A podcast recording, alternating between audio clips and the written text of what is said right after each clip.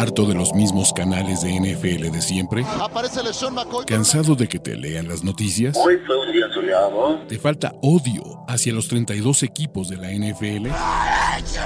¿Referencias de videojuegos? ¿Hodor? Este es el canal de Ulises Arada, donde encontrarás NFL, toxicidad, cultura pop, videojuegos y mucho más. Suscríbete y descubre una nueva forma de seguir tu pasión. ¿Qué esperas? ¿Qué onda muchachos? Estamos de regreso, Gus Ambris de Locos por la NFL y un servidor Ulises Arada después de las maravillosas vacaciones de Gus que se aventó. ¿Cuántas horas manejando de ir y de regreso? Fueron, pues más o menos fueron 40 y luego unas 35, pero sí, más de 70 horas hasta Chicago y de regreso. Bueno, y hasta Green Bay también. Exacto, y si no han visto, ya subiste todo eso de contenido, ¿no? Ahí está en tu canal, toda la onda, o, o apenas... Está en Instagram, para el canal saldrá el video esta semana. Ok, pero si lo vieron en Instagram, vuelvan a verlo. Pero como ustedes están aquí, es porque es el momento de hablar de mitos y realidades de la NFL, este crossover que ustedes estaban pidiendo, que todavía existe y que tuvo una semana de break, pues porque también es vacaciones, no inventen muchachos. Pero ya estamos aquí. ¿Listo, amigos? Ya, con todo, vamos a darle. Vamos a darle, porque como ya saben, vamos a agarrar con 10 temas que fueron seleccionados cuidadosamente y vamos a decir si son mitos o realidades y no olviden que ustedes pueden utilizar los comentarios de este video para también decir qué onda con eso. Y arranquemos con la noticia. Tua sufrió la tercera conmoción de esta temporada, ¿no? Eh, justo antes de que empezara a jugar del Now el fin de semana. Pero pues ya tres conmociones en menos de 14 partidos, y es un tema acá. O sea, ¿tú crees que los Dolphins hagan lo correcto, que ahorita están peleando por playoffs y el suplente es Teddy Bridgewater y digan, Tua, por tu salud y por tu futuro de tu carrera, ya no debes de jugar. Esto es un mito, Tua va a jugar o no, Tua ya no va a jugar esta temporada. ¿Mito o realidad? Pues, eh, pues al igual que en el programa que tuvimos este, hace algunas semanas, creo que podríamos eh, partir la respuesta en dos. Ya no debería. Tal vez ya no debería volver a jugar en su carrera, ¿sabes? O sea, vamos, tantas conmociones, lesiones. Tua debería empezar a pensar en su salud mental a futuro. Pero yo no confío en que los Dolphins tengan la conciencia del deportista y le digan, Tua, sí, te conmocionaste, entonces mejor, mira, te, te, alejamos del equipo, Teddy Bridgewater va a ser nuestro titular. Yo no creo en eso. Yo creo que lamentablemente sí volverá a jugar. No debería, pero yo creo que Dolphins, eh, pagando por perder, eh, escondiendo el tema de la conmoción aquella que tuvo en contra de los Bills, jugando el siguiente jueves, no creo que de, la nada van a tener conciencia deportiva. Yo creo que no debería, pero sí va a volver a jugar. A ver, Gus, eh, yo también creo que va a volver a jugar, porque aparte los Dolphins no son esa franquicia que se caracterice por hacer lo correcto, generalmente, pero mi punto es, Gus, a ver, ¿qué pasa si vuelve a ocurrir lo que vimos en el partido contra los Bengals. ¿Te acuerdas? Le meten este madrazo, güey, las manos se le quedan paralizadas, el tipo no recuerda este golpe. O sea, y es algo que puede poner la conversación del tema de conmociones y la conversación de todo este tema mucho más adelante. A ver, el tipo puede tener una calidad de vida. ¿Cuántos años tiene tú? A veintipocos, 23 años. O sea, a sus 30, cuando, tenga nuestra edad, pues imagínate cómo va a estar, además de forrado de billetes, pero no manches. Sí, o sea, repito, no debería jugar. Creo que los, él mismo, vamos, es que, ok, supongamos que los Dolphins no lo hagan porque no tienen conciencia del deportista y les vale mal. Pero él mismo es el que ya debería decir, oye, dame chance, ¿no? O sea, me están pegando mucho, de todos modos estoy jugando mal. Yo creo que lamentablemente yo creo que sí va a volver a jugar, más si los Dolphins se llegan a colar a postemporada. Yo no veo el escenario en el que los Dolphins no lo metan estando en playoffs. Venga, no, esta semana sí juega Teddy Bridgewater. La siguiente semana contra los Jets, quién sabe después del nivel de, de, de estrés. Pero venga, hablando de postemporada, el equipo más cagón de la liga, y tú no me vas a dejar mentir. O sea, es, es increíble que los Steelers con un récord de 2-6 tengan posibilidades de playoffs. Y además, necesitan que Miami pierda todos los juegos y parece que vamos a tener a Teddy Bridgewater todos los juegos y necesitan que los Jets pierdan contra los Seahawks, que estoy casi seguro que va a pasar porque Deux es grande, y que los Bills pierdan contra los Patriots. Y aparte, necesitan ganarle tanto a los Ravens como a los Cleveland Browns. Quién sabe si juegue la mar. Todas las estrellas están alineando. Va a volver a ocurrir. Gus, los Steelers se van a meter a playoffs y todo realidad. Pues no sé qué pacto tenga Mike Tomlin con alguna divinidad, ¿no? O algún demonio puede ser también, pero se aferra a no tener temporada perdedora.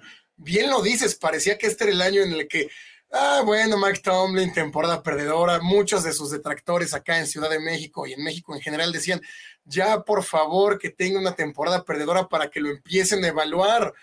Al final nos comemos la pastillita de que sigue metiéndose a playoffs, sigue con temporadas con récord ganador, entonces, ¿por qué correrlo? ¿Sabes? Lo que ha hecho Mike Tomlin en esta segunda parte de la temporada me parece eh, destacable mejoró la defensa cuando regresa TJ Watt, la ofensiva comenzó a jugar mejor por tierra con Najee Harris y ahora vamos, como lo dices, parece que las estrellas se alinearon, han ganado, me parece, son tres de los últimos cuatro, ¿no? O cuatro de los últimos cinco, no, no tengo bien el dato. De los últimos siete, ya nadie apaleó estos Steelers, Gus. Ya esto es una máquina precisa, perfecta, preciosa. No, y además están deteniendo bien la carrera. Mientras Carolina le venía de correr 220 a Seattle y le corrió 320 a Detroit, a Steelers le corrió 40. Josh Jacobs lo limitaron a cuarenta y tantas yardas, obligando a Derek Carr a lanzar, y todos sabemos qué pasa cuando Derek Carr lanza, ¿verdad? Yo creo que no les va a alcanzar. Yo creo que es loable, es destacable lo que están haciendo. Me parece impresionante el cambio que tuvieron, pero no, no creo que les alcance. No por ellos, sino no creo que se den todos los resultados. Mira, yo tampoco creo que les alcance, pero van a entrar a la semana 18 con fe y oportunidad. Y acuérdate, a ver, ¿quién iba a pensar que uno no iban a empatar ellos, que el juego de Chargers contra Raiders no iba a acabar en empate, que los Jaguars sin jugar absolutamente nada de ganaran y le ganaran fe a Indianapolis? O sea, ocurrió todo, acá. Y va a volver. Está cabrón. Va a volver a pasar. Va a volver a pasar, va a volver a pasar, pero no, yo también creo que es un mito, pero espero que tengamos, que sigamos hablando de este mito una semana más. Sí, tienes razón. La temporada pasada creo que era más improbable. Lo, de la temporada pasada fue una locura. Fue una locura, porque aparte el partido estaba para terminar en empate del Chargers contra Raiders y Brandon Staley hizo sus estupideces, acá. O sea, es, es increíble. Pero hablando de los Chargers, mostraron defensa el día de ayer. Es cierto, a ver, la última vez que tú y yo nos vimos, los Colts eran un equipo muy malo, pero no un equipo que tiraba ventajas de 33 puntos. O sea, es difícil, hay que ponerlo como eso. Pero los Chargers ya están en playoffs. Si hay un equipo que podía chargerearla, si hay un equipo que podías decir, no, van a encontrar la forma de arruinar esto, son los Chargers. Herbert se ve mejor, ya que está Mike Williams y ya que está Keenan Allen. Parece que va a volver en algún momento Joey Bosa. La defensa está agarrando forma. Los Chargers, así, bajita la mano. La división ya la perdieron. Pero mito o realidad, amigos los Chargers van a ganar al menos un partido de playoffs como wildcard. Yo sé que depende a quién le toque, pero. Mito, falacia, no sé cómo decirlo, pero por supuesto que no. Están jugando horrible. La verdad es que una temporada que vamos a recordar durante muchos años por el tan bajo nivel. Es increíble que equipos como Seattle, como Giants, que han ganado solamente un partido en los últimos seis juegos, tengan chance de entrar a playoffs, que Giants esté dentro ganando solamente uno de los últimos seis. Eso está pasando en ambas conferencias. Los Patriotas llevan dos perdidos al hilo, un ganado en los últimos cuatro y están todavía con posibilidades. Jets también está de, casi, casi dentro, bueno, con chances. Chargers pasa simplemente porque supo ganar los partidos. Eh, por supuesto es meritorio, no, no hay que quitarle el mérito, pero ya en playoffs se va a enfrentar a los pesos pesados. Se va a enfrentar o a los Bengals, o a los Chiefs, ¿no? Preferentemente, dudo que le alcance para subir su sembrado y jugar contra los Jaguares. Y aún jugando contra los Jaguares, veo superior a Jacksonville. Yo creo que no, yo creo que no van a ganar partido de playoffs. Ya podremos ver a Herbert en, postemporada, cosa que nos lo había negado Anthony Lynn, nos lo había negado Brandon Staley. Ya lo veremos ahí, pero no, yo creo que felicidades a los fans de Chargers. Llegan a playoffs, hacen su temporada y se despiden. Gus, va a pasar. Los Super Chargers van a eliminar a los Bengals. ¿A los Bengals o a los Jaguars?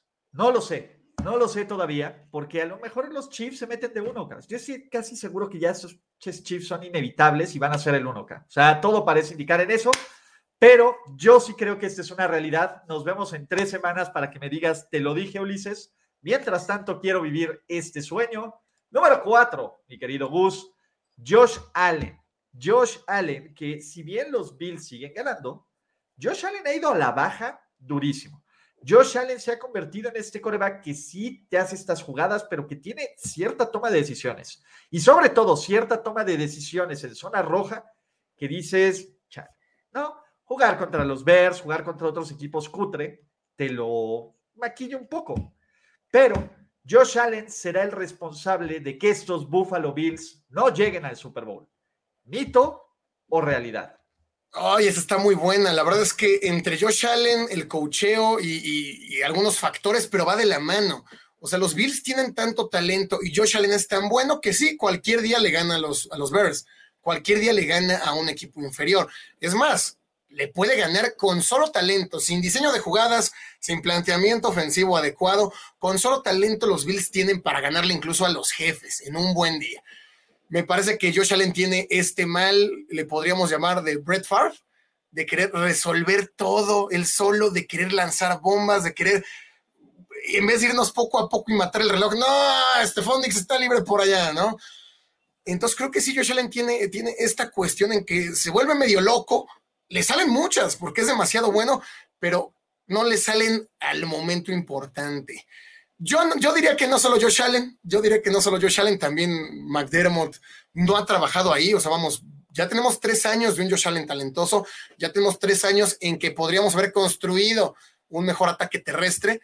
Se vio muy bien en contra de los Osos corriendo 245 yardas, lo más alto que han corrido en la temporada y además corriendo con los corredores, ¿sabes? No solamente Josh Allen, pero este, no creo que solo Josh Allen, creo que Josh Allen, McDermott y desesperación ofensiva, pero sí, yo creo que entre Josh Allen y estos factores que pongo, sí, me parece que se van a terminar cayendo o contra Bengals o contra jefes, y creo que una probadita de eso tendremos el, lunes, el lunes 2 de enero contra Bengals, un equipo mucho más disciplinado, que lleva ya un proceso eh, pues de Super Bowl, ¿no? Al menos. Sí, está cañón. Eh, yo digo que es una realidad a medias. O sea, yo necesito ver ese partido para ver si ya me ya dejo ir a Josh Allen y a Josh Allen MVP y todo esto, o si es lo suficientemente talentoso como para sobreponerse contra los Big Boys. ¿Por qué? Porque Buffalo, pues básicamente podría amarrar si, todas las cosas ocurren, ¿no? Que bueno, lo de Nathaniel Hackett ya luego lo platicaremos, pero ahí está. Gracias a Roal Torres este, y gracias a todos los que están aquí en los comentarios. Ahorita vamos a ir con sus mitos y realidades, no desesperen, ¿no? Vamos a terminar con estos 10. Número 5, Gus, vamos a hablar de, de, de Russell Wilson. Russell Wilson está acabado. Lo que estamos viendo, que además ya le costó la chamba a Nathaniel Hackett, que si yo fuera George Payton tampoco estaría tan, tan tranquilo, pero lo de Russell Wilson, o sea, sigue siendo peor de como lo dejamos hace dos semanas. ¿Cómo llegamos aquí? Sí, la verdad es que parecía que Russell Wilson, bueno, todos creíamos después de ese partido en semana uno lamentable contra de Seattle, pues dijimos, esto es un mal chiste, ¿no? O sea, son las casas de apuestas metiendo las manos por todo el dinero que hay adentro en este partido de Monday Night. Y dijimos, evidentemente, Russell Wilson no va a hacer bien. Jueguen contra Tejanos, sufren, y entonces empezamos a decir, ok, así es como va a jugar Russell Wilson y creíamos va a ir mejorando y no ha mejorado, ha empeorado. Yo no creo que esté acabado, yo creo que eso es un mito. Yo creo que Russell Wilson va a trabajar mucho en el offseason. No digo que regrese al nivel que tuvo en Seattle, no digo que vuelva a ser porque alguna vez lo fue un mariscal de la élite de esta liga. No digo que vaya a volver a ser aquel, aquel quarterback que tenía mucha precisión, que tenía mucha química con los receptores, con la línea. Nadie lo quiere además en el equipo. Pero no, yo creo que no está acabado. Yo creo que se va a sobreponer a esto. Yo sí creo en las segundas oportunidades. No, no, creo que podamos decir por la borda, la basura, Russell Wilson. No, yo creo que el siguiente año le, irá mejor. Ok, mira, eh, es, cuestión de fe, ¿eh? o sea, no hay muchos elementos para, para plantearlo, pero es cuestión de fe. Yo creo que Russell Wilson se va a sobreponer a esto. Yo creo que Russell Wilson puede ser un coreback bueno a secas, cara. Sea, ya pensar en un coreback top 10 ya no va por ahí. O sea, es que ¿qué pasó? Todo el mundo lo odia. ¿Cuándo habías dicho que, que lo odiaran en Seahawks? Y se va a desear y Richard Sherman y Bobby Wagner, todos empieza el shitstorm. Eh, y luego ya ves lo, de, lo del sideline, ¿no? De que están peleando, de ayúdenle, de todo. La movilidad. O sea, el dude sí, y yo no soy nadie para criticar, pero sí se comió como 20 subways de más en el off-season O sea, sí tuvo muchos retakes de estos anuncios. Yo creo que la idea de este gran Russell Wilson se murió. Ahora, con un Russell Wilson regular y un mejor equipo, ¿pueden arreglarlo? No en esa división. Sí, mira, tienes razón. Pensar que volviera a ser al menos top 10, más con la competencia que hay actualmente, tantos mariscales jóvenes que ya tenemos, Trevor Lawrence que ya por fin despertó, y los que van a llegar además el siguiente año, ¿no? Que, le echan al Danonino, ya los jugadores llegan listos para jugar en la NFL creo que si Russell Wilson difícilmente va a volver a ser un mariscal eh, pues que sea referente en la liga, ¿no? Como lo fue, que antes decíamos, así se juega la posición. Ya Russell Wilson creo que no lo va a volver a hacer, pero estar en un nivel tan bajo tampoco, ¿eh? O sea, yo creo que también esta temporada no sé qué esté pasando por su vida, no sé si tenga eh, problemas personales más allá de que sus compañeros de equipo no van a su cumpleaños, cosa que lo debe tener mal mentalmente todos esta, el social media, los paparazzis incluso siguiéndolo en Denver, que Russell Wilson tampoco es la persona más entretenida, no es OBJ. ¿Qué lo sigues a Russell Wilson? Va a ir a de compras y ver a su casa, ¿no? Sí. Pero creo que sí lo tiene acabado mentalmente esto. Yo creo que va a regresar, no a un nivel top 10, pero pienso que puede. Confío en él, confío en su ética de trabajo, ¿no? Me parece que eso es eh, hasta cierto punto innegable, ¿no? Que el tipo es, el tipo trabaja, ¿no? No sé que si trabaje bien, Sabes, yo, depende a quién le traigan de head coach. Si los Broncos se van por un head coach de estos como nuevos, jóvenes, permisivos, toda esta onda, ya valió madres porque ya sabes que, que el entourage, así le dicen, ¿no? Todos sus asesores, todos los cuates que piden oficinas ahí en Denver para esto de los Broncos, van a seguir metiendo mano y creo que eso es lo que rompe esta química. Si le ponen un Sean Payton, si le ponen a un Bruce, imagínate a Bruce Arians aquí, como supervisor de todo este tema y que ponga toda la disciplina y el tough love, puede que lo puedan agarrar ahí. Pero bueno. Sí, creo que ese es el. Le dice al clavo, creo que ese es el factor. ¿A quién le vas a traer? Pasa como el tema de Tom Brady. Cuando le pones a un Todd Bowles que termina siendo un títere, pues Tom Brady pasa lo que está pasando. Cuando le pones a un Bruce Arians que está años luz de ser Bill Belichick, pero es un viejo necio que no deja que Tom Brady decida todas, eso es lo que hace el balance. Entonces, Nathaniel Hackett fue un error para el proceso. Creíamos que Russell Wilson tenía esta capacidad de liderar una ofensiva y creo que es hora de que nos quitemos esa idea de que los quarterbacks pueden dirigir. Si no puede hacerlo Tom Brady a la edad que tiene, no lo puede hacer, por supuesto, nadie más. O sea, Tom Brady tiene un bajón de juego por la familia, por la esposa, por los problemas, por todo, pero sí porque no tiene alguien que le dé sus cachetadas. Todos necesitamos que alguien nos dé eventualmente nuestras cachetadas traerle a Hackett fue un error. Creo que Russell Wilson podría diseñar una ofensiva, fue un error. Hay que ponerle a alguien que sepa, alguien que tenga años en el negocio y alguien que le diga sus verdades desde arriba, no sus compañeros. Sí, sí, necesita ciertos golpes de realidad y ciertos se los dije. Y hablando de Tom Brady, Tom Brady está acabado también. Lleva tres partidos consecutivos con dos entregas de balón, cinco partidos consecutivos con intercepciones. Los Tampa Bay Buccaneers no han ganado un partido en donde anoten más de 21 puntos. O sea, esta ofensiva se ve mal, y hay falta de comunicado. Antes lo que era la cosa más segura que era Mike Evans y Tom Brady, ahora termina en intercepción. Hay lesiones, hay todo, todo mal, y aún así están a nada de calificar a playoffs. Pero Thomas Edward Patrick Brady está acabado, Gus. A esta sí le voy más. Esta creo que sí es una realidad.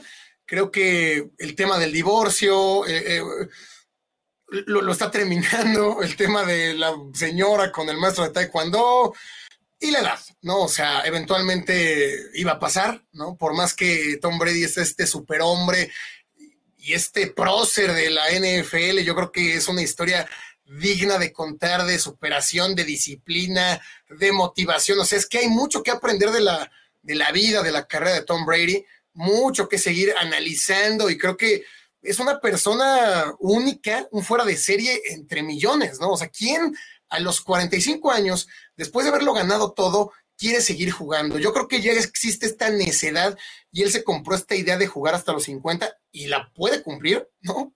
Yo creo que va a jugar nada más uno o dos años más.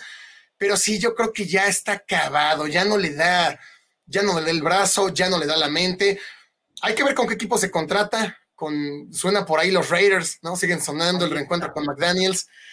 Pero sí, yo creo que ya no va a volver. Yo creo que Tom Brady ya, yo creo que aquí sí la ya está terminado. Terminado para el estándar Tom Brady, que creo que no debería arrastrar. Por supuesto que va a poder ser un mariscal media tabla, más ahora con la crisis de mariscales, ¿no? Si estamos en una liga donde Andy Dalton y Zach Wilson son este, mariscales, por supuesto que hay cabida para Tom Brady.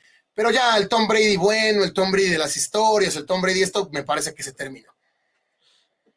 Ay, yo, y esto es más con un corazón, quiero decir que es un mito, porque algo me dice que la va a romper en Las Vegas. Ese literal es el hombre cuarentón, su crisis de los cuarentones, que, que tiene esta libertad, que quiere probar a todos mal. O sea, parece Tampa Bay all over again se va a un sistema donde está McDaniels, que lo conoce, que McDaniels también suele tacuate cuando se gritaban en el sideline. O sea, no es alguien que, que le va a decir, sí, Tom, lo que tú digas, ¿no? No es Todd Bowles. Tiene a Davante Adams, que probablemente podría ser el mejor receptor de toda la carrera, o por lo menos a nivel Randy Moss. Imagínate que se vuelva a traer a Gronk, porque ya lo está, ya lo está padroteando así. Me llevo mis chivas y me llevo a Gronk en el niño. Con este equipo de los Raiders, ah, o sea, sí es McDaniel, sí es un pésimo head coach, pero eh, no lo sé, no lo sé, pero yo, eh, a ver, esta va con todo el bias, es, es, un mito, pero no me hagan caso. Aquí sí el corazón está pegando. Entonces, ya damos por hecho que llega Raiders. Estoy casi seguro. Es que, ¿por qué no? ¿Por qué no tendría que llegar a Raiders? Sí, no, no, no hay razones más con Derek Carr lanzando tres intercepciones, ¿no?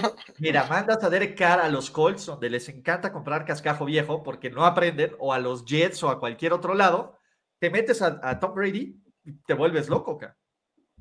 Además, los fans de Raiders lo quieren, ¿no? O sea, muchos siguen llorando lo que pasó hace 20 años.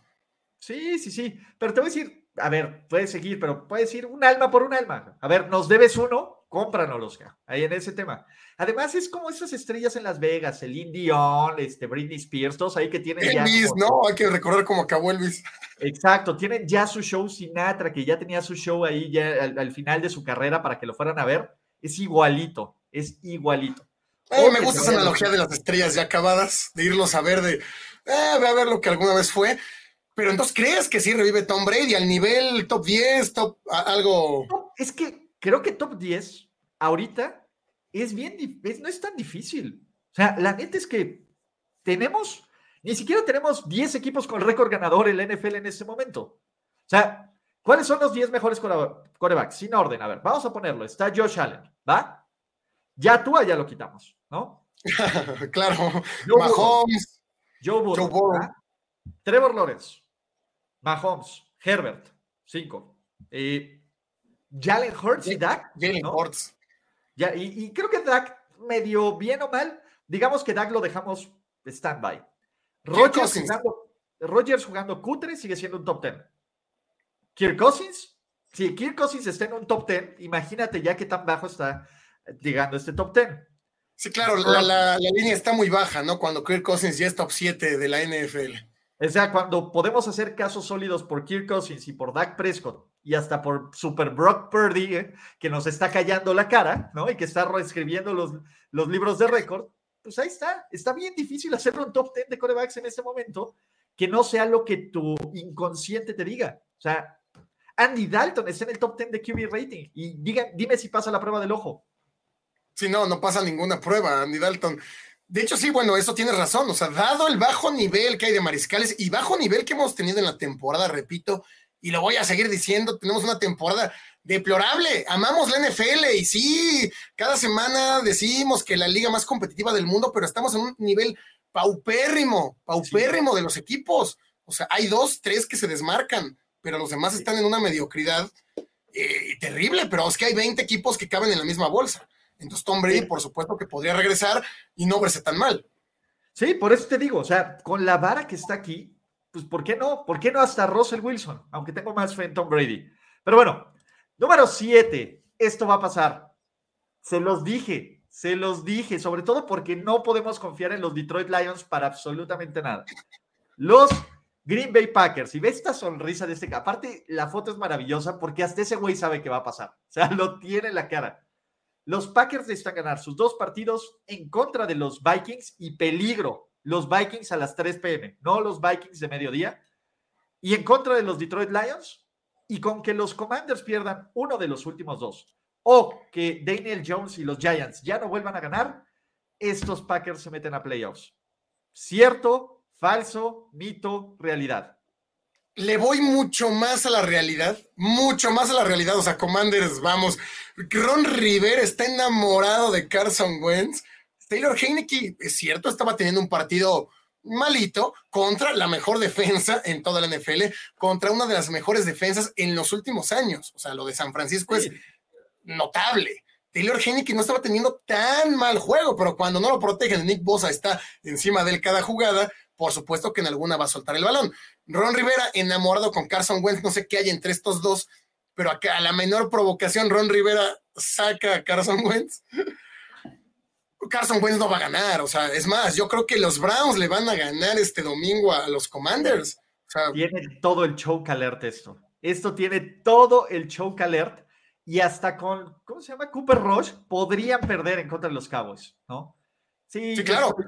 Yo estoy seguro que eso va a pasar. Y ojalá. Yo también creo que Packers le gana a Vikingos. Packers le gana a Vikingos este, este domingo. Bien lo dices. Vikingos de las tres y media. Vikingos que sufren. Vikingos juega contra los borregos y ganaría, pero sufriría, ¿no? Ganaría al final con gol de campo. Con fútbol sack, eh, con un safety en la última jugada del partido. Algo así tendría que pasar. Sí, lo, lo, de los Vikings, ya habrá tiempo para seguirlos pateando, porque siempre es maravilloso, pero vamos a aguantar una semana más. Yo sí también creo que esta es una super realidad, amigos. O sea, ya lo vi. Velo, él ya se vio, ya se vio para perder contra los Niners en la ronda de Wildcard. ¿Por qué no? ¿Por qué nos van a privar de esto? Hablando de los Niners, bueno, primero, Jalen Hurts. Jalen Hurts ya no será el MVP. ¿Te acuerdas cuando estaba celebrando yo mi ticket de 17 a 1? De claro, claro, claro. Maldita sea. Yo creo que no estoy seguro, o sea, es que vamos, de nuevo partir la, partir la respuesta. Debería hacerlo, dado lo que vimos de Minshu, eso le da votos a favor a Jalen Hurts. Si Minshu hubiera ganado fácil el partido y que por momentos parecía que lo iba a hacer y que por momentos su conexión con AJ Brown y con Devonta Smith fue espectacular, podríamos hablar de, oye, cualquier mariscal corre esta ofensiva. Hay tanto talento, hay tan buena línea, hay tan buenos receptores que metes a, quien me digas y lo va a hacer bien. Pero dado que Minshew perdió dos balones, tres, le contaron tres, aunque uno yo creo que era de Boston Scott, y la ofensiva al final terminó perdiendo el juego, yo creo que eso le debería dar votos a favor a Jalen Hurts. O sea, este equipo no se vio igual sin él que cuando él está en el terreno.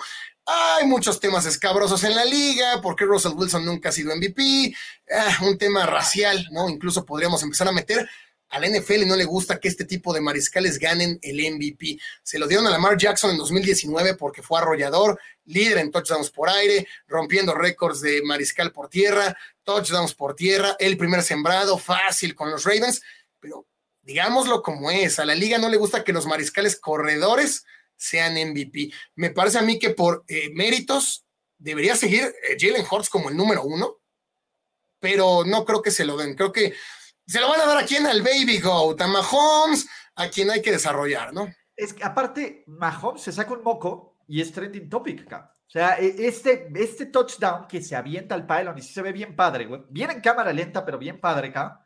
Pero la gente se vuelve loca y es el mejor talento que haya llegado a esta liga. Y a mí, ya el mame de Mahomes, o sea, me parece un güey extremadamente bueno pero la gente cree que es más bueno de lo que realmente es. Imagínate el pinche nivel que tenemos de mame y de hype a Mahomes, que ya es, dude, por favor, noca, ¿no?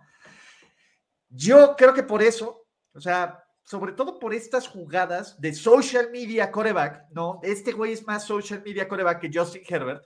Tiene, o sea, sí, güey, sus pases sin ver la madre. Creo que se lo van a dar por eso. Y que Jared Hurts no será el MVP, por eso, desafortunadamente, porque tú y yo no votamos, Gus, que algunos dirán, qué bueno, que no va a ser MVP. Sí, lamentable. ¿eh? Yo creo que debería seguir en la conversación. Para mí debería seguir siendo el número uno. Recordemos los partidos también que ha tenido Patrick Mahomes. Jalen Hurts nunca ha tenido un partido tan malo como Patrick Mahomes. Ya lleva al menos dos esta temporada. Eh, esperemos, se ve difícil que regrese contra Santos. Evidentemente no, no hay por qué apresurarlo. Y en semana 18, si ya aseguraron el primer sembrado, pues tampoco lo van a meter. Entonces sí, esta candidatura me parece que va a quedar un poco chata, mientras que los jefes van a seguir peleando por ese primer sembrado, entonces veremos mucho más de Patrick Mahomes. Y bien lo dices, al final el NFL es un negocio, el NFL vela por sus intereses, por eso es que tendremos Steelers contra Ravens en domingo por la noche y no partidos más interesantes. Eh, porque el NFL es un negocio, hay que ganar dinero, hay que asegurar comer los próximos 10 años, se nos va Tom Brady, hay que hacer la próxima figura. Tiene todos los méritos Patrick Mahomes, por supuesto que los tiene, un talento como pocos hemos visto en todo el tiempo que llevamos viendo NFL, pero lo están construyendo de más. Acuérdate la portada del Madden donde ya lo ponían como el Baby Goat, ¿no? Sí, no, no, no, A ver, ya toda esta narrativa, espérate, güey. Ya lo quieren meter al Hall of Fame por cinco temporadas de NFL. También. Hablando de Hall of Famers, ¿no? Ah, bueno, perdón. Ya no veremos. Oye, no puse la de. Faltó el 7, el 7 te lo saltaste. Sí, me lo salté. Perdón, es que yo decía, nos falta patear el pesebre de los Cowboys, de una forma o de otra. No importa que hayan ganado los Cowboys. Nick Bosa será el jugador defensivo del año. Yo creo que se lo merece. No creo que sea seguro. No creo que sea seguro así decirte la, lo va a ganar. No creo que sea, pero lo que está haciendo en las últimas semanas es increíble a la par de que la defensa de Cowboys y de que Micah Parsons bajó su rendimiento.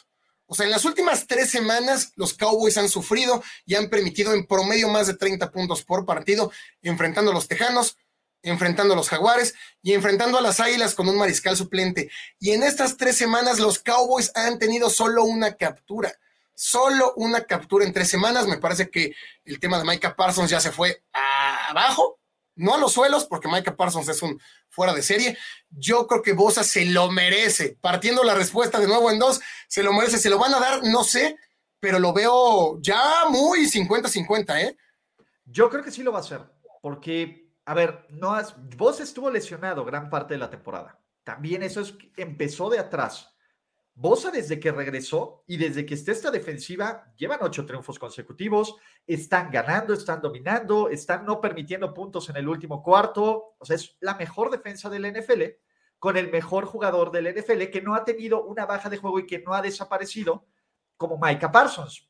Perdón, fans de los Cowboys, y Micah Parsons es buenísimo y va a ser el pro, pero el jugador defensivo del año debería de ser Nick Bosa y yo por eso lo firmo como una, realidad, mi querido Bosa. La última. La última. Justo tú dabas este preview. Cervecín, Taylor Heineke, el mini Fitzmagic, el tipo que también le salían las cosas que decías, ¿no? Y en el partido que probablemente no haya sido el peor, porque la verdad es que ha tenido otros juegos peores y que dices, lo deberían de sentar y no lo sientan porque lo saca o porque los ponen posibilidades de ganar. Pero ahora en este juego, con los playoffs ahí, ¿no? Los Commanders todavía no sabe Ron Rivera si va a jugar Carson Wentz o si va a jugar el amigo del pueblo, el amigo del, que, del, todo este equipo, el, líder, porque lo es, Cervecín Taylor Heineke. ¿Ya no lo veremos en esta ofensiva de los Commanders o sí? Yo creo que ya no. Yo creo que ya no. Repito, Ron Rivera tiene ahí cosas extrañas con, con Carson Wentz. Aunque Carson Wentz estaba jugando horrible, horrible al inicio de la campaña, se tardó mucho en sentarlo. De hecho, cuando lo sientes porque Carson Wentz se lesiona y porque Taylor Hennick entró, ganó el partido, ganó el siguiente y era como de, güey, no puedo ser tan descarado de sentar al mariscal que me está ganando los juegos. Ya lo, ya lo dijiste, ya lo dije yo. Contra la defensa de 49ers no se estaba viendo tan mal. Completó, me parece, 12 de 18, ¿no? 66% sí lanzó una intercepción, un fumble que vamos, no es su culpa, si Nick Bosa te llega en dos segundos y te pega por atrás, es casi imposible no soltar el balón. Ah, por este tema de Ron Rivera, que a mí nunca me ha terminado de gustar como head coach, tiene cosas buenas, pero creo que ah, no, no es ese head coach que necesita los, ninguna franquicia hoy por hoy. Y por ese amor que tiene a Carson Wentz, yo creo que no va a regresar, no va a regresar Taylor Henneke. Y lamentable, porque bien lo dices, ese líder es con quien yo creo que tienen más posibilidades. La ofensiva se vio distinta cuando entró Antonio Gibson, que no lo usaban, lo empezó a usar. Terry McLaurin, que no lo usaban, lo empezó a usar. Sí, sí, yo, yo también creo que no va a regresar por tema de cochino dinero, porque ya diste los recursos, porque ya diste todo por Carson Wentz. Ahora, pues ya lo compraste, ahora sí te lo pones. Pero mi Gus, estos fueron nuestros mitos y realidades. Y si aún no siguen a Gus, que yo creo que todos lo siguen, pero de todas formas, si no, ahí están en el, en el título de este video. Le dan clic a Locos por la NFL y los va a mandar a su canal para que se suscriban. Y ustedes usen los comentarios para dejarnos mitos y preguntas porque nos quedan 20 minutos de, de que somos al público. ¿Estás listo, Gus? De acuerdo, venga. Va a ser lo más rápido. Los Palmas, saludos rápido. Los Packers de verdad se, se meten a postemporada. Realidad, ¿verdad? Realidad, realidad, dado la combinación de resultados que necesitan con que Commanders pierda uno y ellos ganen los dos. Entonces yo creo que sí. De hecho, lo más difícil es que Packers gane esos dos. Exactamente, que no creo que tampoco sea el tanto el problema. Carlos Alonso, mito, las victorias son una estadística de los corebacks. La realidad, las victorias son una estadística de equipo y de head coach, nada más. De acuerdo. Tienes un punto, sí. Pero pues como le pagamos un chingo a los corebacks, hay que enaltecer a los corebacks. Cook Stigens, mensaje para Gus. Dak, mito o realidad. Dak es dueño de los Eagles, mi Gus. Es más realidad de lo que me gustaría aceptar. O sea, es realidad. O sea, creo que ha perdido solo uno, no ha perdido ninguno. No, no, no. Ni siquiera me he querido aprender la estadística, pero pues bueno, ¿qué, qué digo? ¿Qué digo? Si cada vez que los enfrenta les gana. Realidad, amigos, ni hablar. Se te ve bonito ese jersey de Micah Parsons, pero bueno. Eder Hurtado nos pregunta, Lombardi, Joe Lombardi es el freno de Justin Herbert. Mito, realidad, total realidad. Odio el play calling de los Chargers. Me pone Realidad, realidad, Staley, Lombardi, eh, sí, Justin Herbert empezamos a ver un, un, pequeño declive. ¿eh? Empieza a preocupar que Justin Herbert, no sé si le entra este nihilismo de, eh, de me van a mandar jugadas horribles, ¿para qué hago, para qué lo hago bien? ¿no? Pero si Herbert... ¿no? De todas formas Jugando ya mal, Herbert, ganando, pero jugando feito. Y sí, el freno, por supuesto. Antonio Pineda, este crossover ni TV Azteca o Televisa. Obviamente, porque ni a ti ni a mí nos pagan esas televisoras. Mito realidad. Gracias, Antonio. Realidad, no. O sea, ya quien ve a los dinosaurios este, de las televisoras, no, pues no. Nunca ni lo tienen ni lo van a tener. Exactamente. Lechuga asesina, felices fiestas, Yuyu Lice. Necesitamos una estadística donde cuenten las intercepciones de verdad, no las que les pegan en las manos a los receptores y el balón lo atrapa un defensivo. Entonces también necesitamos esa estadística de near drop intercepciones, ¿no? Yo creo que sí se necesita, así como se necesita empezar a desmarcar más las yardas después de la recepción. O sea, ya, o sea, ya es, hora, ¿no? O sea, un pase pantalla donde el balón va tres yardas atrás y Cooper Cup te lo convierte en touchdown de 60 yardas y el mérito es para Stafford o el mérito es para Tua cuando Jalen Waddle, que es el tipo con mayor aceleración en el mundo, este, anota de sesenta y tantas yardas y el pase fue de cinco, ¿no? Yo creo que sí, no quitarlas porque sería un desmadre en las estadísticas, pero sí ya empezar a puntualizar más. De las 10 intercepciones que lanzó Davis Mills, tres pegaron en las manos. Pasa con Mahomes, ¿no? El año pasado Kelsey, Tarek Hill, pero también empezar a decir de las mil yardas que lanzó Herbert, mil ganaron sus receptores después de la recepción. Sí, y a ver, Gus, los pases de touch, e, este pinche jet sweep que tienen los Chiefs, que es un pase de touchdown, que nada más se la dejan ahí y corre cadena. Ese es un pase de touchdown, aunque dices, wait, sí, no mames, pinche pase de Mahomes de menos una yarda, cabrón. Pero bueno. Claro. Eh, a ver, esta es buena, de Adrián Mendoza fan de los Bills. Saludos, carnalito. Lo de Tua se me hace el pretexto para que no se cuestione al head coach por cómo han perdido los últimos partidos. Mm, eh, ponerle la responsabilidad. Tiene, tiene responsabilidad.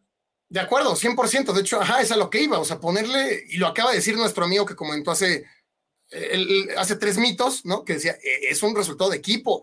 Pero es que nos encanta eh, sintetizar, ¿no? O sea, el cerebro humano funciona así pero abusamos de eso. O sea, ¿por qué ganó? ¿Por Tua? Sí. ¿Por qué perdió? Por Tua? Sí. Nos gusta sintetizarlo tanto que generalizar termina siendo mentir. No pierden solo por Tua, por supuesto que pierden también por un trabajo de coacheo, pero así decir que el pretexto para que no se cuestione para nada. O sea, yo creo que entre los dos tienen problemas. Y más si estás viendo que tú estás lanzando así, bájale tantito las revoluciones, dale el balón a, a Raheem Monster. ¿Para que lo foble? o, a, Jeff Wilson o algún, algún otro. Creo que Mike McDaniel tiene ahorita muchísimo crédito. O sea, hizo a comparación de, de Flores, que les gustaron no el trabajo, pero el trabajo de McDaniel es sexy. O sea, son estas yardas después de la recepción, son estos puntos, son este QB rating, son estos fantasy. Me caga, el fantasy, el fantasy fútbol O sea, ha ayudado a popularizar, pero ha hecho que solo veamos la NFL por cuántos puntos fantasy me diste esta semana. Y si me diste menos de 10, eres una basura. Y si me diste 500, eres un chingón. O sea, pero creo que eso ha hecho que pues, sea un equipo que sea más querido, porque te está ayudando en tu equipo de fantasy o porque te está ayudando en tu daily fantasy, cualquier otra cosa. Entonces, te, te, sesga bastante, carnalito. Pero venga, eh, Luis Jaro 981. ¿Ven a mis Chiefs ya mejorando la defensa o solo fue un espejismo? Mito realidad, la defensa de los Chiefs está mejorando. No, no, no, por supuesto que no, claro que no. No, y no hay razones para pensarlo siquiera, ¿no? O sea, Seattle llega desesperado. Cuando juegas seis ocasiones en cuartos, que estás desesperado. Eso es lo que hizo Seattle el domingo. Y Tyler Rocket también. Come on. Sí, no, no, no. Eh, eh, creo que no hay razón para pensarlo siquiera. O sea, no, no sé de dónde viene la pregunta. O sea, Pues porque solo permitieron 10 puntos. Para los Chiefs es, es un logro. Es casi como para que si Mahomes lanza 5 es más fácil, es más difícil que Kansas City permita 10 puntos a que Mahomes lance cinco pasecitos de touchdown en Jeff Swift. Pero venga. Los Santos blanquearon a los Raiders y no por eso eran, uh, los Santos, ¿no? O sea, eh, son cosas que pasan una vez en la temporada. Exacto, David Rojas, felicidades también ustedes, muchachos. Se escucha el rumor de que Jimmy G podría estar listo para jugar, ¿no? En, un eventual Super Bowl final de conferencia. Si Jimmy G, a ver, vamos a jugar al supuesto. Si Jimmy G está sano, y los Niners están en la final de conferencia, ¿no? Con un Brock Purdy que todavía no tenga su mal juego, ¿tú a quién metes, Gus? Brock Purdy, 100%, 100%. Pero es que fue lo que hizo Belichick en 2001. La mano caliente. Eh, estaba listo Drew Bledsoe. Drew Bledsoe tenía un contrato de 10 años con los Patriotas. Estaba listo para regresar ni siquiera en playoffs. Estaba listo para regresar en temporada regular. Belichick dijo, ¿para qué siento al niño que está conectado, que está haciendo jugar bien al equipo.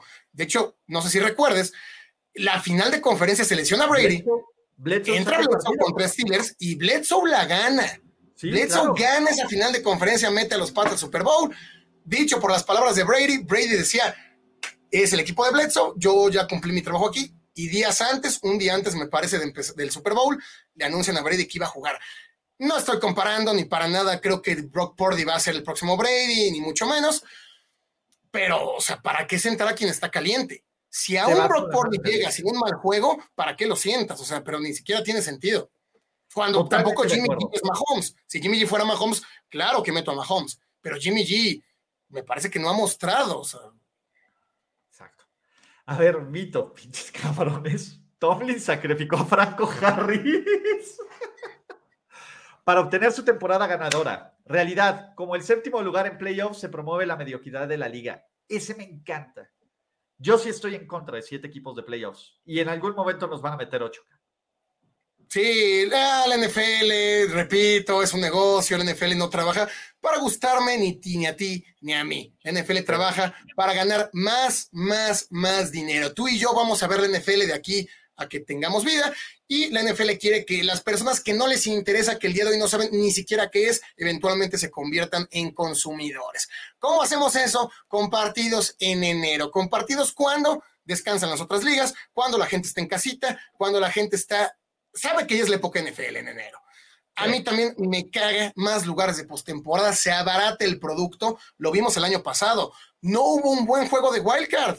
El, mejor juego, el mejor juego de wildcard fue el de Dallas contra San Francisco, porque Jimmy G se le ocurrió lanzar una intercepción en la yarda 30, faltando 7 minutos, cuando el partido estaba ganado. Pero ya no tenemos buen wildcard. Llegar a playoffs que antes nos aseguraba ver el mejor fútbol americano, ya no es, lamentablemente. Y lo digo yo, comiendo de esto, viviendo de esto y siendo mi mayor pasión. Ahora, no solamente eso, un partido extra a la campaña, este partido de semana 18, jugar 17 semanas, también baja el nivel. Los equipos tienen más baraja con cuál poder eventualmente pues perder algún juego, no sacar a todos los titulares, descansar, agregar equipos de playoffs, agregar partidos a la temporada, por más que nos guste, por más NFL, baja el nivel, baja el nivel y va a seguir pasando. Y vean esta temporada, vean la pasada, llevamos dos campañas con nivel bajo. ¿eh? No, mira, yo estoy ahí completamente de acuerdo. Y ojo, aunque nos convenga a nosotros más NFL, más views, más todo, a ver, 17 juegos de 17, eh, temporadas de 17 partidos fue un error. Juegos de 18 temporadas va a ser un error aún mayor, Gus, pero pues bueno, se quejan de que Tampa Bay esté 7-8 y de que podamos tener un equipo con récord perdedor en playoffs. ¿Qué creen? Es consecuencia de esto. Antes era una anomalidad estadística. Ahora estás fomentando eso y estás, pues estás abaratando el producto. Ya después se corta la grasita y tienes el fin de semana más increíble del año en la ronda de divisional que ha sido espectacular. Pero sí estoy completamente de acuerdo, Carlos Alonso. Gran, gran, gran, gran, gran pregunta. ¿Vale? Eh, a ver, Fernando Bocardo, esta es buena. Hablando de Jimmy, que es el hombre de moda, aunque esté lesionado. Y el tema de Mike White, es que de Mike White y de Zach Wilson. Posibilidad de Jimmy G a los Jets. Altísima, ¿no? Se me hace el fit perfecto, ¿no? O sea, Robert Saleh, ¿no? Se conocieron ahí este, en San Francisco. Al final los Jets tampoco es una ofensiva. del staff. Sí, claro, se me hace el fit perfecto. Yo creo que Jimmy G no tiene cabida en San Francisco, por más que tiene sus ultradefensores. Jimmy G genera esto que, pocos mariscales del nivel de Jimmy G generan, ah, porque es naturalmente que Tom Brady lo va a generar, que lo va a generar Mahomes, o lo amas o lo odias, dado que son muy buenos. Pero Jimmy G es de los pocos mariscales mediocres que genera o tanto amor o tanto odio. Vemos en redes sociales gente que ya está sacando jugadas malas de Brock Purdy para defender a Jimmy G. Están defendiendo a Jimmy G con jugadas malas de Brock Purdy en lugar de defender a Jimmy G con jugadas de Jimmy G. Entonces, yo creo que aunque no lo diga, aunque no le guste a la gente, ya no tiene cabida en San Francisco teniendo a Trey Lance, ¿no? Kyle Shanahan es necio, no acepta que fue un error, sigue casado con Trey Lance por alguna razón, y ahora con lo que está haciendo Purdy me parece que es, eh, pues, ya no va a regresar Jimmy G. Y en Jets me gusta, ¿eh? se me hace la ofensiva para él, una ofensiva normalmente por tierra, una defensa que por momentos fue top 5 en la liga incluso. Entonces me, gusta Jimmy G a los Jets, va bien, Nueva York, el nuevo Joe Neymar, que salga en calzones, que salga con el abrigo de Mink y todo esto. No, es que, a ver, los Niners suelen tener ese efecto. O sea, acuérdate de Alex Smith, las viudas de Alex Smith, güey. O sea, porque yo lo fui, cabrón. O sea, o sea sí hay, hay ciertos corebacks pinches como Jimmy G y como Alex Smith que no hay puntos medios, güey. O es todo su culpa y es una basura y qué bueno que se fue. O cinco coordinadores ofensivos, nadie creía en él, ve lo que hizo en un año Jim Harburg, porque lo sentaron, bla, bla, bla, bla, bla. Todo este pedo. O sea, yo también lo veo total y absolutamente en los Jets. O sea, y aparte ahí, pues los Jets podrían estarle compitiendo a los Bills por un lugar en playoffs. Pero bueno, ya nos estamos adelantando. Eh, ¿Qué opinas? Yo sí quiero saber, ¿qué opinas de Zach Wilson? O sea, desde el proceso del que llegó hasta el hoyo donde ha caído cuando Chris Striveler, Chris fucking Striveler, te genera más ofensiva, más hype. Y se nota que el equipo no quiere a este güey, a Zach Wilson, cabrón. O sea, y no es que haya hecho cosas como la que hizo el coreback 4 de, de Cleveland, cabrón. O sea, simplemente no lo quiere. ¿Qué pex? Si Zach Wilson me parece que es un error, es uno de los mayores fracasos en la historia del draft. Recordemos que fue pick número 2 y que los Jets estaban más seguros de tomar a Zach Wilson cuando todavía Jaguares, bueno, ya sabíamos que iban a tomar a, Lawrence, pero todavía Jaguares no había dicho 100% vamos por Lawrence y los Jets ya habían dicho por alguna extraña razón que todavía no me, no entiendo por qué los Jets estaban tan seguros de tomar a Zach Wilson una universidad como BYU, que tampoco es que digas un programa extraordinario de mariscales que llegan probados los jugadores a la NFL, no lo entendí. Me parece que Jets es de este tipo de franquicias que todo hacen mal. Es una franquicia tipo Commanders que no la tienen, que no la tienen, que, que cuando tienen buenas intenciones no les va bien y luego toman decisiones como esta. Entonces, desde ahí vamos mal.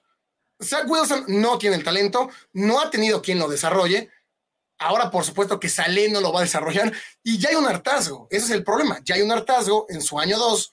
Ya se extraña incluso a Sam Darnold. Cuando extraña a Sam Darnold, estamos todos locos.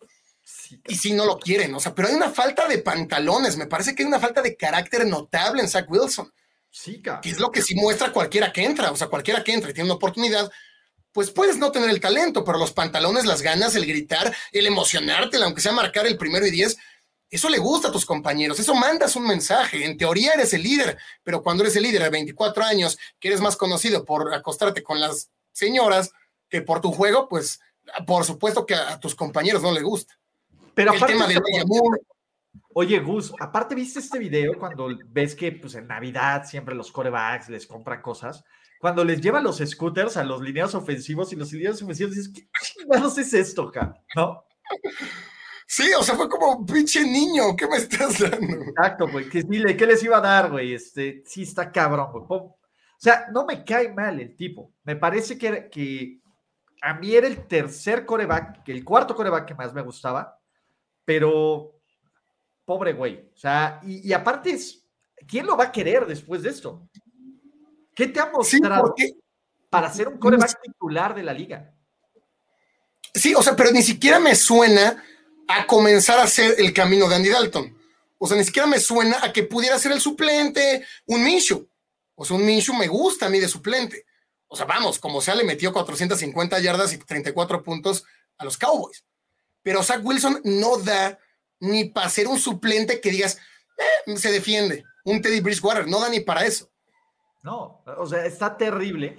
Y vamos a terminar con dos, porque la verdad es que se me vinieron la noche. O sea, hubo muchísimos comentarios, pero si después de este video siguen dejándolos en los comentarios, yo me comprometo a que todas sus. Y también Gus un rato, todos los comentarios que pongan ahí vamos a responder con mito o realidad de su enunciado. Pero, Gus, Sí, hay que darle más rápido, mejor. Le damos más, más rápido, más, sin tanto. Sin tanta a ver, ya nos quedan también cinco minutos, Gus. También nos quedan cinco minutos, pero creo que estos dos últimos temas que son de playoffs y que la gente quiere hablar de playoffs, y es el mame. Carolina. Carolina se va a meter a los playoffs NFL 2023. Le va a ganar a los Buccaneers esta semana y va a amarrar la división. ¿Mito o realidad? Realidad, tanto por talento en realidad tanto por talento están jugando mejor y por yo, por es lo que me gustaría. Me gusta que este equipo que corrieron a, Matt Rule, que se fue McCaffrey, que se fue Robbie Anderson y que resurja de esta manera. Y como yo siempre lo he dicho, yo soy un defensor del juego terrestre. Yo no me canso de decir que el juego terrestre alivia la mayor parte de tus problemas. Carolina lo está haciendo de esa manera. Hasta Sam Darnold se está viendo un poquito más libre. Yo creo que sí. De nuevo, es Cocoro, pero también es hate. Yo no quiero ver a Sam Darnold en playoffs, mira, pasamos, y yo sé que dio rating y todo, de que sea el juego de Monday Night Football, porque seguro, si es Dallas contra, si es Dallas contra, contra Tampa Bay, va a ser el juego de Monday Night Football de la semana de Wild Card, donde todos vamos a estar viendo y donde todos vamos a tener listos nuestros pinches memes de la ranita. O sea, aparte el nivel de memes y de desmadre y de, y de, y de todo este hype, va a estar brutal. A tener el juego que te gusta de las cuatro, de las tres y media pm, que eh, lo vas a ver, pero, o sea, sí, sí entiendo que por lo menos Carolina te está mostrando muchísimo más fútbol. Totalmente. A ver, los Panthers han jugado infinitamente mejor el último mes y medio que Tampa Bay. Y debería de hacerlo pero mi cocoro me, niega a creer, me niego a creer que Tom Brady va a perder la división más pinche de la historia. Ya que lo pones de esa manera, a mí me gusta transmitir en vivo durante los playoffs y echar desmadre. Claro, o sea, qué flojera ver a los vaqueros regodeándose y diciendo vamos a llegar al Super Bowl porque le van a meter 50 puntos a Panteras. A que Tom Brady nunca le han ganado, les va a sacar un susto yo veo muy inferior de todos modos a, Tampa Bay. Aún llegando a Tampa Bay, yo creo que Cowboy se podría quitar la malaria, dado que están jugando horrible, pero está ese misticismo y está el claro. Tom Brady, ¿no? Por supuesto. Tú y yo, Gus, somos traficantes de historias, ¿no? Y de nuevo, a ver, que te gane Sam Darnold, aunque bueno, podría ser bueno para Dallas. Si Sam Darnold y los Panthers se ganan un partido de playoffs, corres a McCarthy. Sí, o sea, vamos, debería de ser. O no, ¿no? O sea, porque Jerry Jones no corre a nadie y le gustan ahí sus títeres, ¿no? Exacto.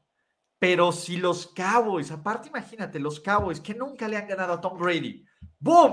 Le gana a Tom Brady y salen todos, ¡Bring me the Eagles, cow! Pinche, tráiganme a la mentira llamada Filadelfia, vamos a donde sea. Llegan hypeadísimos a la ronda divisional, que ahora sí que ya Dak Prescott es el dueño de Filadelfia y va a continuar con eso. ¿Cómo no lo puedes desear? cualquier lado de los dos resultados es maravilloso. Mientras que cualquier lado de los otros dos resultados es de hueva. Sí, creo que sí es mejor. Pero yo por nivel es que ya me chocó. Sí. eh, ya me chocó este tema del NFL. O sea, me chocó que los Titanes jugando horrible fueron líderes tantas semanas. A mí me da gusto que ya se hayan caído, que los Jaguares jugando mejor ya están ahí. Yo sí quería que Leones ganara. Yo sí quería ver a Leones porque se lo merecían. Pero ya me chocó este tema de que. Sí, no, o sea, sí, o sea, al final no dejan de ser los Leones. Pero a ver, Lamentablemente, va a estar buenísimo. Ese juego tuvo que haber sido el de la noche, no Steelers Ravens. El Panteras Bucaneros, por más, ahora sí que utilizando tu palabra, por más cutre que hubiera sido, era mucho más interesante para domingo por la noche. Pero, Vegus, hablando de ese mal nivel, ve los, ve los equipos de playoffs de la conferencia nacional. O sea, tienes a los Giants, que a menos de que ocurra una catástrofe, tienen que ganarle a los Colts, que los Colts son otro desastre. Ojalá que los Colts ganen, pero no va a pasar. O sea, tienes a los Giants, ¿vale? Que van a dar un pena acá. Y que si los dioses nos odian, se van a dar pena mutuamente otra vez en un partido que se necesitó de un gol de campo de 61 yardas para enfrentar a los Vikings, que son un mal equipo acá. Y de ahí me quieres meter a los Panthers, güey, que son un mal equipo. Ya es, ya es demasiada tortura, ¿no? Y que se va a meter Green Bay, que es un mal equipo, acá, y que ha jugado horrible, pero que por lo menos tiene Aaron Rodgers. ¿Cuántos más, Calderón? Es que el tema es que todos son malos equipos. O sea, si vemos el panorama de playoffs, Giants, Commanders, no, no dan, no dan para playoffs. Los que se pudieran meter, Seattle, ganando uno en los últimos seis, jugando mal, Packers, Leones es el que más emociona de estos. Y del otro lado es algo similar, o sea, Chargers sí ya entrado y calificado, pero no gusta nada. Los, Los Ravens, Dolphins- o sea, los Ravens no van a gusta nada. Los Dolphins se van a meter. O sea, Yo también creo que los Dolphins se van a meter. Y jugando horrible también. Y que se metan los Jaguars, por favor. Pero por ejemplo, Jaguars sí, Jaguars sí. Pero es el mismo caso. Los Jaguars tienen un equipo con un chorro de limitantes, amigos. Pero quieres ver a Trevor Lawrence, ¿no? Dices, ah, bueno, hay, una promesa de algo. Imagínate fumarte a Sam Darnold contra Daniel Jones, ca. También se puede dar, ca. Imagínate un partido de Sam Darnold contra Daniel Jones. No, y del otro lado también podría haber algo, ¿no? Jaguares contra Lamar Jackson contra, bueno, ni siquiera Lamar Jackson. Contra Hundley. Tyler Huntley. Tyler Huntley contra Malik Willis. Sí, no, tendremos un wild card ah, que va a quedar Sí. mucho a ver. Pero, mi Gus, con esto creo que terminamos de mejor forma. O sea, con este panorama tan triste, que esperemos que sea un mito. No se olviden que dejen sus demás mitos. No se olviden que Gus al rato saca su video de Pix, que es básicamente lo que rompe el internet de la NFL en español y que tiene más videos de todos. Sigan más comentarios. La siguiente semana nos vamos a ver para este show en el canal de Locos por la NFL. ¿Algún otro mensaje que quieras dar más de lo que No, gracias, siempre un placer, siempre un placer compartir contigo, eh, Ulises. Gracias a toda tu fanaticada, a todos los que pues apoyaron para que esto sucediera, para que esto continuara. Gracias a todos por el cariño. Felices fiestas, excelente final de año para todos. Suscríbanse a mi canal, Locos por NFL. Vayan a seguirnos por allá también en Twitter e Instagram, arroba locos-nfl.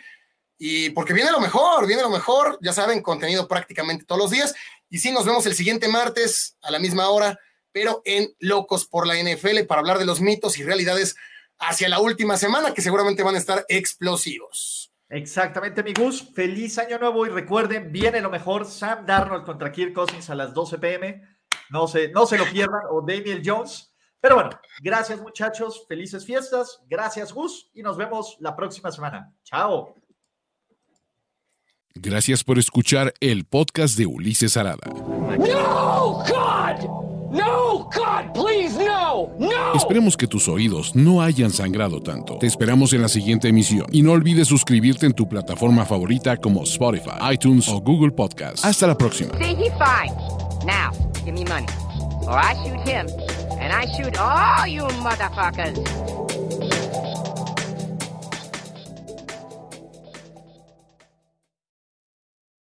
Hey guys, it is Ryan. I'm not sure if you know this about me, but I'm a bit of a fun fanatic when I can. I like to work, but I like fun too. It's a thing. And now the truth is out there. I can tell you about my favorite place to have fun Chumba Casino. They have hundreds of social casino style games to choose from, with new games released each week. You can play for free anytime, anywhere. And each day brings a new chance to collect daily bonuses. So join me in the fun. Sign up now at chumbacasino.com. No purchase necessary. Group. Void were prohibited by law. See terms and conditions. 18 plus.